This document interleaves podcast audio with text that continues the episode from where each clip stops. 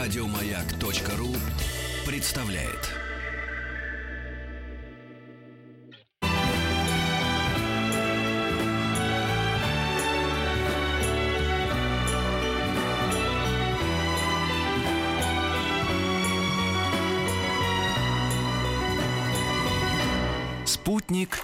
Кинозрителя.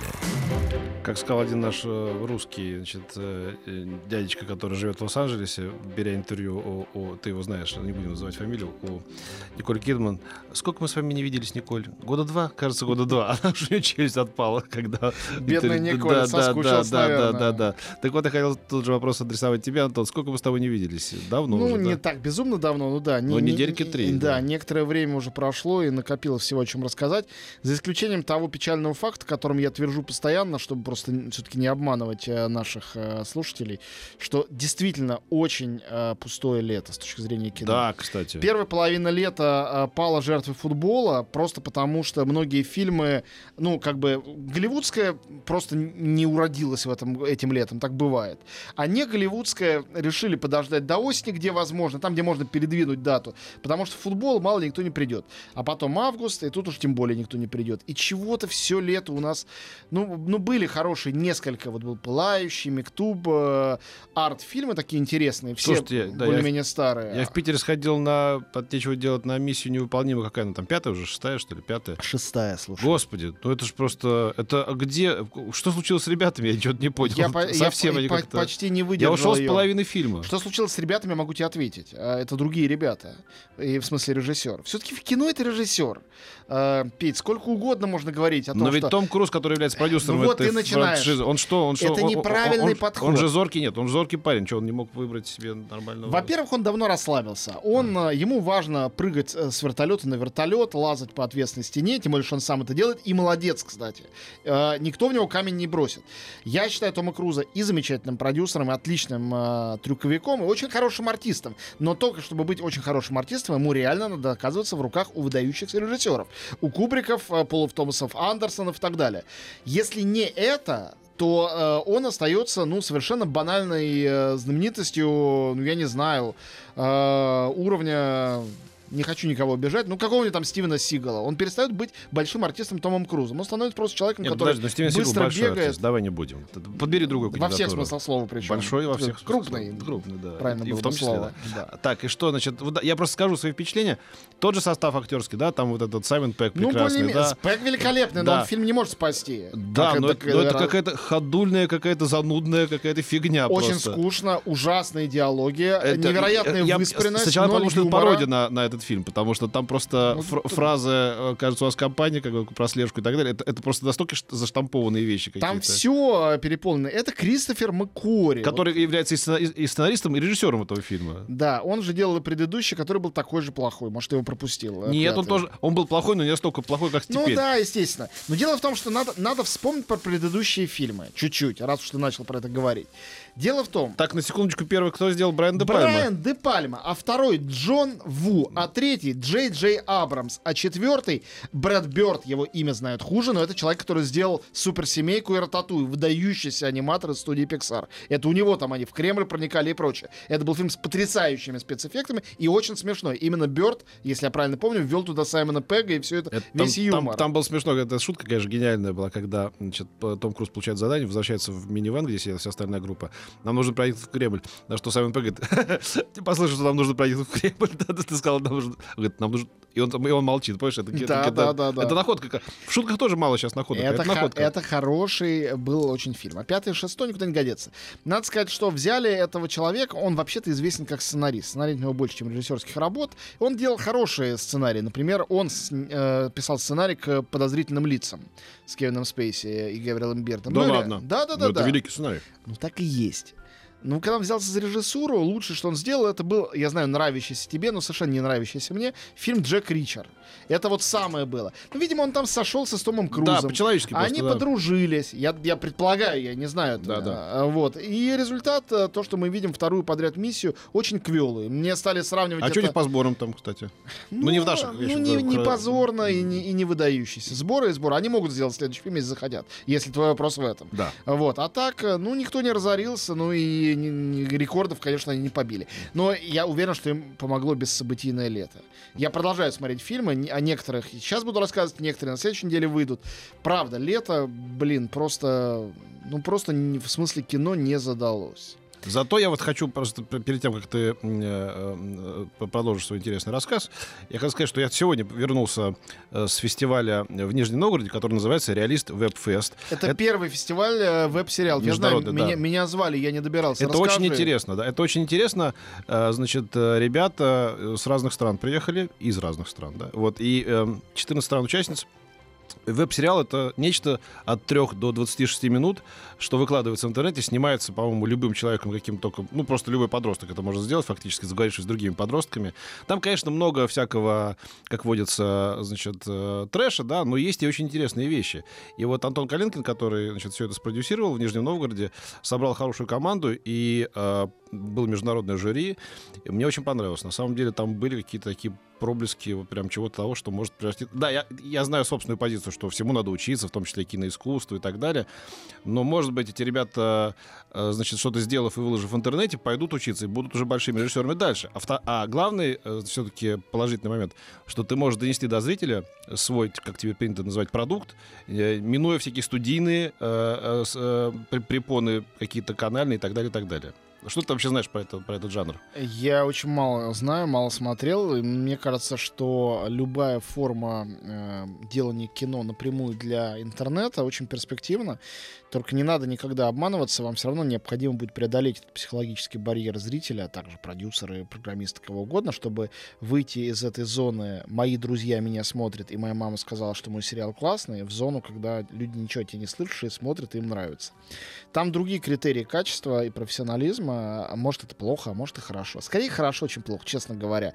Пусть будут для разных форм разные критерии. Универсальных критериев искусства все равно никто еще не придумал. Я там был на местном телевидении, меня спросили, а вот вам э, как кажется, что это все отменяет старое, как бы, да, что теперь вот все будут... в поди интер- его отмени, Да, даже всё- если мы Все, захотели. все в интернете. И мне пришла в голову, мне кажется, неплохая аналогия. Я сказал, что раньше люди передвигались на лошади, потом на машине, потом, значит, на пароходе, потом на самолете, на поезде, э, на космическом корабле. И тем не менее, э, люди по-прежнему п- пользуются лошадьми, по-прежнему используют автотранспорт. То есть каждое следующее средство передвижения как бы да, не отменило предыдущее. Я то же самое говорил много раз про искусство. А, Театр существует миллионы лет. Люди всерьез были уверены, когда появилось кино, что теперь театр не будет нужен. А когда по- появилось А телевидение, Когда что появилось не было- телевидение, что не будет нужно кино. Когда появился интернет, что и, и театр, и телевидение, и кино умрут. Ну, все живы. И телевидение есть эфирное, и интернет жив, здоров и развивается, и кино снимают, и в театр люди ходят, и полные залы. Просто все немножко меняется, одно влияет на другое. Хорошо, что в интернете появляются свои форматы именно искусства, а не только просто развлечения и какого-то говорения с аудиторией. Это, я считаю, позитивным, давно было пора. Вот. Так что спасибо организаторам, э, мне кажется, хороший почин. Э, На фестивале не был, но э, поддерживаю саму идею, скажем так. Вот, э, ну давайте перейдем не очень истерически торопясь к э, премьерам недели, потому что они не, не требуют, мне кажется, вот этой вот истерической спешки, а можно о них э, неторопливо, спокойненько, потихоньку рассказать. А, Самый маленький и самый э, э, осмысленный, симпатичный фильм, давайте с маленького к большому будем идти, который на этой неделе вышел, это документальный фильм под названием «Бергман». А, на, ну, раз мы начали с миссии, да, давай я сменю этот градус в сторону чего-то очень маленького. Это документальная картина, но это не просто документальная картина. Яна Магнусон, которая сделала эту картину, она очень известная телевизионщица у себя на родине. Фильм этот сделан не для телевидения, а для кино, хотя там много в нем телевизионного, в частности, постоянно звучащая закадровая музыка, меня раздражавшая. Но сам факт того, что а, в Швеции сделали в год столетия Бергмана про него фильм, он как бы очевиден заранее, то, что этот фильм стоит смотреть тоже. Фильм был представлен на мировой премьере на Канском фестивале. Столетие Бергмана, вот дожили уже, да? Вот До- такие ну, даты. дожили. Ну, я его 90-летие очень хорошо, например, помню, было совсем недавно. А, и помню, когда ему было 88, он был еще жив, а я был на острове, где он жил, в Фарео. Он болел уже, правда, и вскоре умер.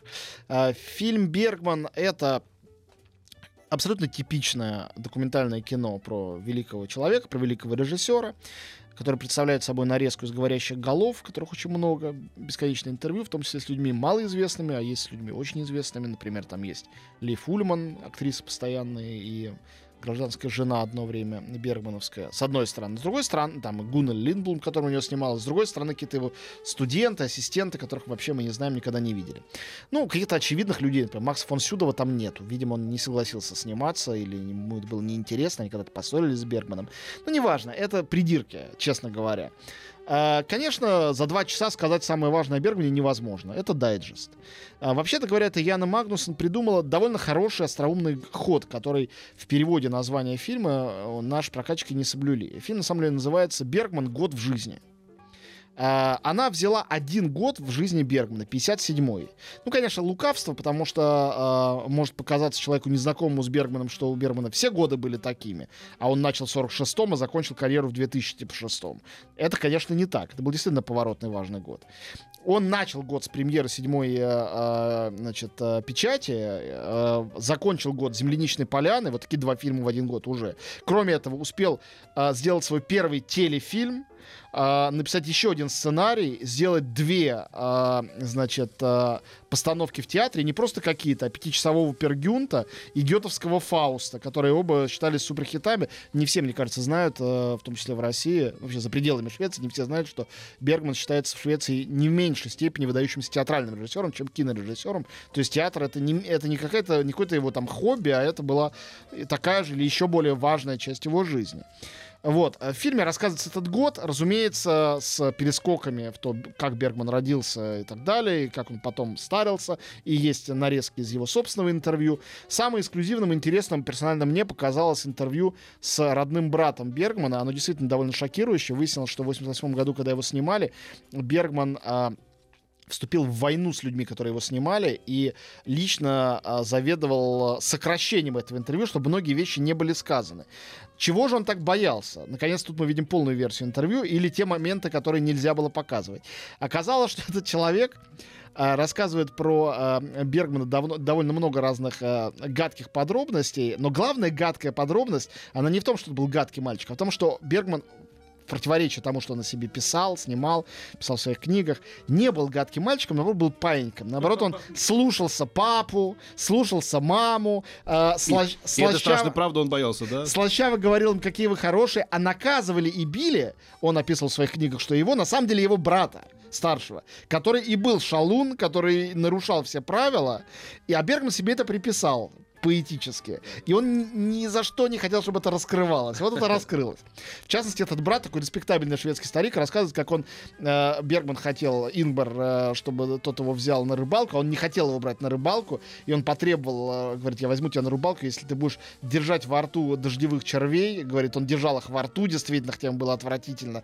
И эти детали, конечно, они очень колоритные, забавные, и это интересно узнать. Я вот при, при, при, значит, упоминании Бергмана, его смерти, там, да, и вот юбилея, конечно, я рассказывал это уже сто раз, но для тех, кто, может быть, только сейчас подключился к нашей программе, расскажу, потому что это этот случай, который произвел на меня впечатление. Мы с женой летели из Москвы в Лос-Анджелес, и когда мы были в Шереметьево, объявили, а, обвини- а, объявили о том, что э, умер э, э, Бергман. Бергман, да.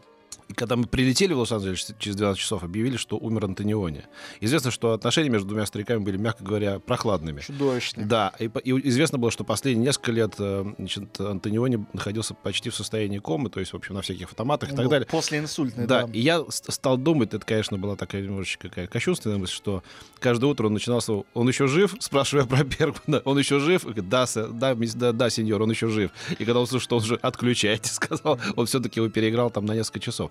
Но дальше случилось еще не- не, что-то, в общем, ужасное обстоятельство, трагическое. Ну, в общем, они пожили, что называется, пожили. Не то, чтобы безвременно смерть вырвала их Нет, из наших нет, рядов. нет. Великие старики умерли, и, и через два дня я открыл Нью-Йорк Таймс, и там было два, значит, э, два а, по- поминальника.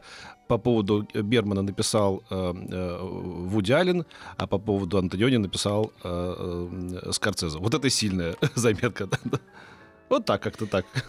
Э, да, э, там в этом фильме показывают момент, когда Бергману присуждают первую единственную пальму пальм в Каннах. Там вообще нет почетных призов, э, и не было к этому моменту. Потом они их ввели. А, Вот, пальму пальм, а, потому что у нее не было золотой пальмовой ветви. У нее полно призов. Есть золотой медведь берлинский, по-моему, есть золотой лев, серебряный есть точно, несколько Оскаров, а пальмы не было. То есть у него были призы, какие-то призы в Каннах, не было пальмы. Вот. И когда ему пальму присудили, он не поехал. Конечно, из вредности. Он прислал свою дочь. Но, разумеется, дочь сказала, теперь передо мной раз, раз, развернулась дорога смерти и тьмы. Я чувствую себя униженным э, историей, судьбой, и поэтому я... Э, э, не, не, поэтому мне не нужны эти, как бы, это самое там, призы и прочее. В общем, конечно, на самом деле он нарочно к ним не поехал. И там показывает этот зал, которому речь Бергмана читает его дочь. И там сидят все, конечно. Там тот же самый Скорсезе, все супер знаменитости. А почему он не поехал-то? Да, не знаю, мне кажется, он захотел каким-то образом вот вредность умыть их. Вредный. Да, он да, он да. очень был вредный. Эта вредность его в фильме видна очень хорошо. Но он был вообще э, не безупречным человеком. Там его сравнивают с сатаной. И, кстати, вот я рассказал, что он делал за 57 год. Там есть момент, когда это Яна Магнусон, режиссерша, она рассказывает про то, как у него было с эротической жизнью в этом году. И говорит, Вообще говоря, то, что вот эти великие старики умерли до этого в канале политкорректности, это им сильно повезло, потому что они просто бы сейчас не только, не только не смогли снимать, они просто сели бы в тюрьму. И там кто-то вспоминает, по-моему, Ли Фульман, которая была тоже в журнале, говорит, да, тогда он встречался с Андерсон, э, с Харриет. Нет, не с Харриет. С Харриет он встречался за год до того. Он встречался уже с Биби Андерсон.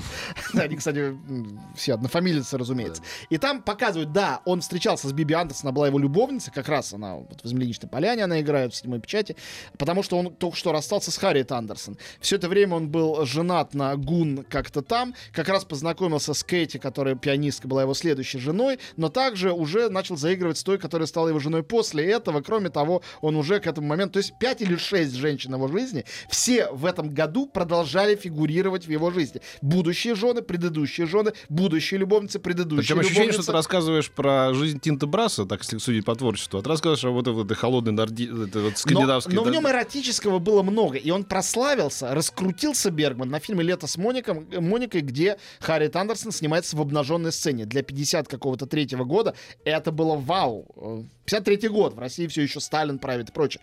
А, он это сделал, и весь мир содрогнулся, Голливуд в том числе. Поэтому эротики Бергман никогда чужд не был, хотя, конечно, эротическим режиссером его только помешанный мог бы назвать.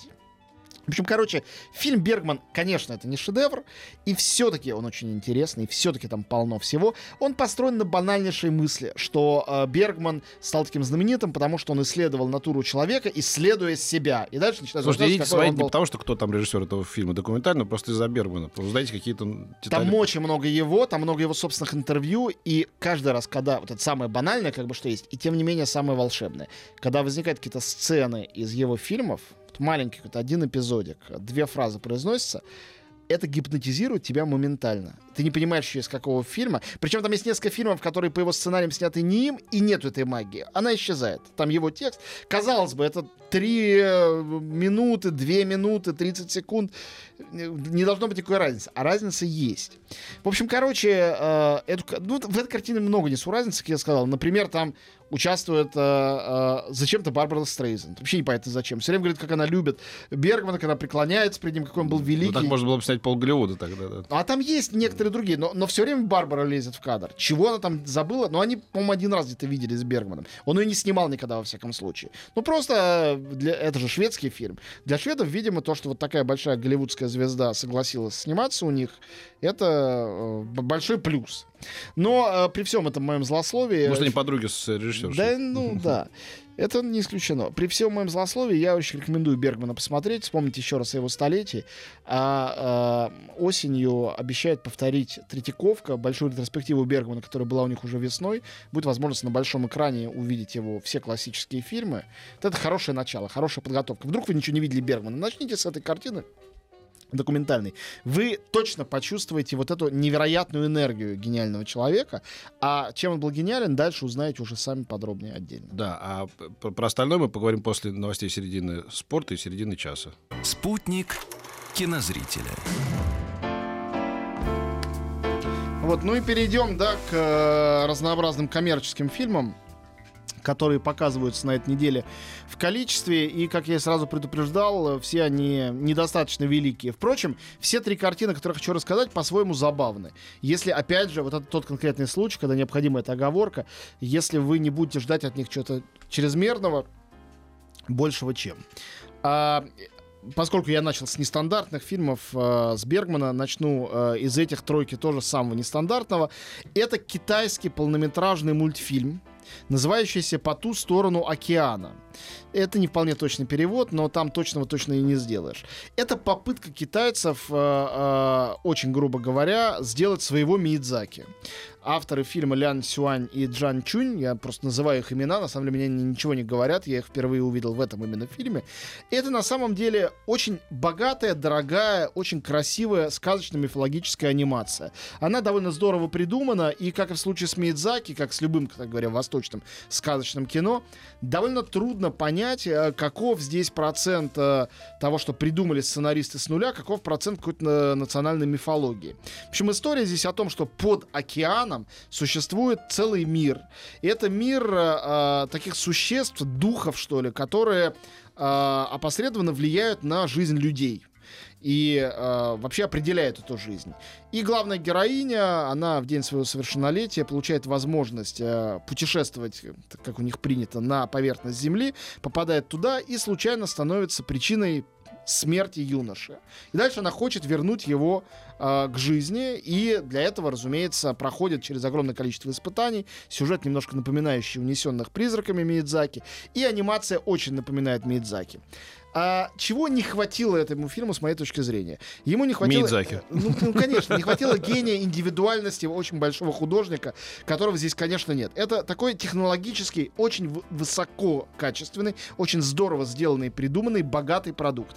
Он на самом деле э, не уступает э, большому количеству голливудских фильмов, при этом он выгодно отличается от них тем, что это восточный мир, э, для нас очень экзотичный, странный, поэтому я думаю, многие будут смотреть вообще разину в варежку. Но при этом, конечно, а, ярко гениальности э, вот какого-то художника совершенно своим индивидуальным видением здесь нету. И нет, соответственно, ни красок, которые опознаются как вот авторские, ни музыки. Это такая все-таки немножко индустриальная история. Все-таки, если вы хотите посмотреть хороший какой-то мультфильм, хотите детей куда-то отвезти, это идеальный вариант. По ту сторону океана это не абы что, это действительно для Китая такая серьезная большая продукция, большое кино. По ту сторону океана мультфильм, не сугубо детский. И два фильма, э, оба немножко класса Б. Один даже и класса С или Д. И в чем-то, может быть, и этим очаровательный. Uh, тот, который все-таки Б, называется «Шпион, который меня кинул». The Spy Who Dumped Me. Здесь проделана режиссером Сюзанной Фогель, я ее впервые вижу, не видел ее картин до этого, но она, как я молодая постановщица. Проделана операция, которая на самом деле уже проделалась не раз, в частности, в довольно смешной комедии «Шпион». Когда э, все э, как бы шаблоны шпионского фильма, шпионского боевика, а, они пересказаны, исходя из того, что главный герой не герой, а героиня.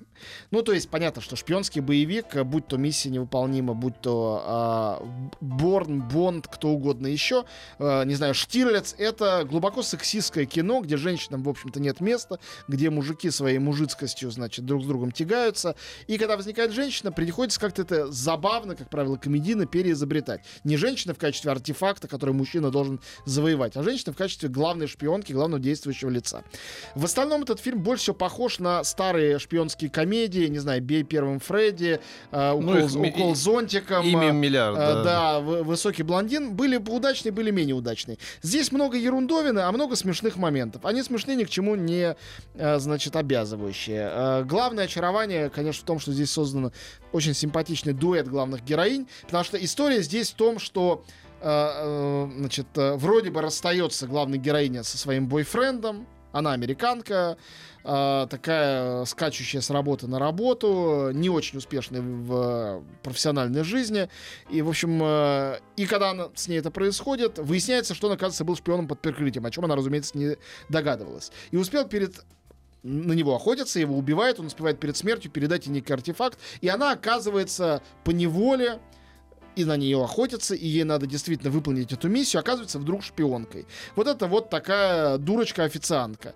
А у нее есть э, подружка, которая, главная героиня брюнетка, а подружка блондинка, которая еще большая дуреха, выясняется немедленно, что ее бойфренд тоже какой-то внедренный шпион, и они вдвоем, две девицы из Америки, отправляются в Европу, для начала в Вену, потом там а, Прага и так далее, они путешествуют по Европе, где они ничего не понимают, ничего не знают, на них охотятся беспощадные всякие чудовища, кто-то из Ми-6, кто-то из ЦРУ, а они пытаются, значит, на своих каблуках со своим писком, визгом, полной неспособностью к конспирации разбираться.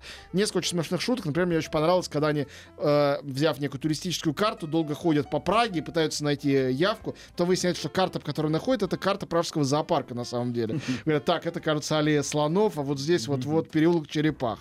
Говорят, слушай, подожди, что-то с этой картой не так. Там вот много такого ни к чему не обязывающего юмора и чудесный дуэт э, Кейт МакКиннон, это блондинка, и Мила Кунис, это, э, соответственно, она играет брюнетку. Мила Кунис смешная, хорошая актриса. Тут она из себя не изображает какую-то красотку, она включает именно комическую харизму. В общем, э, легкомысленное, простое летнее кино, очень простодушное и местами очень смешное. На самом деле, как все эти фильмы в наше время, эта картина явно претендовала на какое-то высказывание с феминистской подоплекой, но что-то они не додумали с мыслью, в чем феминистская идея того, что э, женщины вот такие вот глупые, глупенькие, а при этом они этих мужиков-суперменов всех почему-то объегоривают, почему-то они оказываются умнее, потому что они как-то нестандартно мыслят. В общем, зритель должен сам придумывать, почему они круче, а так просто смотреть и ждать следующую смешную шутку. Некоторое количество в фильме есть, но не очень много. Называется это «Шпион он, который меня кинул. Еще раз. Ну и, конечно, последний фильм, тот самый, который из серии не Б, даже а гораздо дальше. Это э, очередной уже 150-тысячный клон челюстей. Называется «Мег» монстр глубины. Монстр глубины для глубины, видимо, прокатчики добавили русские. Фильм называется The Meg просто. Meg — это э, сокращение от э, Мегадона, что ли. Как-то так они обозвали гигантскую доисторическую акулу, которая на них охотится. Ну, сюжет, если кому интересно, в том, что э, нырнули с батискафом исследователи как-то так невероятно глубоко, что уж совсем глубоко, и разбудили там чудо-юдо. 23-метровую акулу, которая, как считалось, вымерли, а она не вымерла, и вот она она выныривает, начинает всех жрать. Напоминает а, анекдот, как молодожен купили водяной матрас, лежат на нем, и вдруг с, и, и, в самый неподходящий момент, такой кульминационный, Значит, кто-то там стучит из матраса. Говорит, это кто? Говорит, кто-кто? Кусто. Да, да, да. Практически вот тут сплошные кусто, но главные здешние кусто, э, они, значит, э, китайские, потому что режиссер этого фильма, бездарный человек по имени Джон Turtle Taub, знаменитый фильмами из серии «Сокровища нации» смехотворными. Вот тут он еще дальше пошел. Но он правильно взял китайцев, конечно, на главные роли. Главный герой с китаянкой, разумеется, ученый, крутит э, роман. Ее отец... Не больше деньги дали на фильм Ну, конечно, китайцы. наверняка. И, во всяком случае, там это хорошо должно прокататься. Но настолько, насколько такой фильм претендует. Он на, на много на что не претендует. Ну, а в главной роли дайвера, разумеется, интеллектуального, понятное дело, э, Джейсон Стэттем. Тот самый человек, которому, согласно анекдоту до сих пор все, все забывают сообщить, что он снимается в разных фильмах, а не в одном и том же. Вот. Выглядит это именно так. Но он на самом деле смешной, забавный, э, и здесь он в качестве дайвера, который... Мои знакомые снимали с ним рекламу э, здесь для нашего рынка, не буду говорить, но известную, да, и э, причем снимал режиссер известных там нескольких Бондов и так далее, значит, и, и когда они все уже сня, почти все сняли, он, он, он как-то так был расположен, что он сказал, я могу подарить вам улыбку, сказал он. Да, и как бы, в каком смысле? Потому что я никогда не улыбаюсь, то есть он от себя, как бы, вот, вы можете сделать кадр с моей улыбкой. Это, это дорого стоило, на самом деле. У него же имидж такой Чудесный, трогательный человек. Нет, он э, явно хороший парень, вообще никаких сомнений в этом нет. Э, просто это видно даже по фильмам. Ну, понятно, что он звезд с неба не хватает, но, с другой стороны, ну, он на своем месте, да. Отличный парень. Многие эти э, Сталлоне отличный парень. Многие герои Супермена, которых вот в возрасте Стэттема сейчас довольно мало в мире. Сейчас вообще эта мужественность, как, как бы она не востребована. Да. Вот. Он один из немногих таких людей... Уходящая э, натура это называется. Да, да, да, не без того. Вот. Ну и тут он в порядке, э, сражается с этой акулой, э, много же ее побеждает, потом она оживает снова. Они, наверное, еще потом продолжение какое-нибудь снимут сразу для DVD. Хотя такой фильм, конечно, имеет смысл только на большом экране смотреть. В IMAX желательно, там хотя бы будут какие-то спецэффекты. Еще раз, называется это «Мег «Монстр глубины», фильм про э, гигантскую доисторическую акулу-людоеда и Джейсона Стэттема.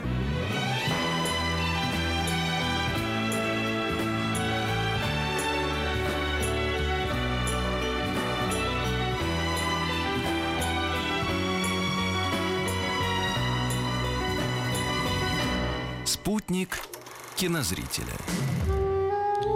Вот, и я хочу рассказать о потрясающем событии, которое э, запустили наши друзья из Каро Арт. А, наши, я имею в виду, ну, собственно, и, это и, и друзья Радио Маяк, мы регулярно говорим об их показах, и журнал Искусство кино. Но это событие никак не связано с а, журналом, а, а, просто сами по себе они это устроили, и это очень здорово и правильно. А, будут показывать на большом экране в кинотеатре «Октябрь» а, полностью 14-серийный фильм, я считаю, шедевр, лучшая его работа, на мой взгляд, а, Райнера Вернера Фасбиндера, величайшего немецкого режиссера, «Берлин. Александр Плац». Что это такое? А, изначально это роман Альфреда Дёблина, знаменитый роман, он не раз экранизировался, кстати говоря, который рассказывает о Берлине а, периода между двумя войнами. Там действие происходит в конце 20-х годов. И его герой Франц Биберкопф — это человек, который совершил убийство, он убил свою girlfriend, за это посадили в тюрьму, и история начинается, роман начинается с того, как он выходит из тюрьмы. Это идея этого убийства, воспоминания о нем почти в традициях Достоевского его беспрестанно преследуют. У него начинается новая жизнь, новые друзья и недруги, новый роман а, и воспоминания об убийстве, которые роковым образом возвращается, возвращается, возвращается, приводит его тоже к довольно драматическому финалу всей этой истории. А Фасбиндер — человек взрывного таланта и темперамента, который э, умер совсем молодым, сделал при этом десятки картин и театральных спектаклей. До сих пор никто не понимает, как ему это удалось. Э, прочитал в молодости этот роман, и этим романом он был одержим. Он, более того, Франц Биберкопф взял себе как псевдоним и э, мечтал осуществить эту постановку. И он это сделал именно для телевидения в 80-м году. И если вы интересуетесь современными по-настоящему крутыми сериалами, я думаю, что посмотреть сериал Бергмана или э, Фасбиндера — это великолепный способ понять, откуда взялась идея вообще такого умного телевидения и сериала как расширенного фильма, а не упрощенного фильма. Вот «Берлин Александр Плац» — это именно такой случай. Это делала вся э, фасбиндеровская команда, в частности, гениальный его композитор Пер Рабен, который для большинства его фильмов писал музыку. Здесь написал тоже замечательную тему. Э, лучшие актеры его здесь играли. И Иуда Кир, и Ханна Шигула, и Барбара Зукова, и замечательный Гюнтер э, Лампрехт, который сыграл, собственно, главную роль. У меня в жизни был э, такой опыт, который, я думаю, никогда не забуду. Один из самых сильных киноопытов вообще в моей биографии. Э, опыт был такой. В честь какого-то юбилея этого фильма, не помню уж какого, его показывали на большом экране на Берлинском фестивале в течение одного дня. А, в театре, причем это был театр а, Фольксбюна, где с 10 утра до 3 часов ночи, как сейчас помню, с трехминутными перерывами на туалет а, и одним перерывом на обед показывали все серии этого фильма. И я просидел в этом зале, соответственно, весь этот день. А, в 3 часа ночи вошел обратно в гостиницу. И это было сильнейшее, сильнейшее впечатление художественное. До сих пор я его как какую драгоценность в памяти храню. Э, Каро Арт не настолько жестокие. Они показывают по две, по три серии в день. И таким образом это будет длиться 5 дней с 15 августа э, по 19 августа. 15 показывают первую и вторую серию. Можете прийти, посмотреть э, две серии и понять. Так что Берлин, Александр Плац, Фасбиндера не пропустить. Это будет очень-очень круто. Ты придешь на следующей неделе, Антон? Непременно. Еще больше подкастов на радиомаяк.ру.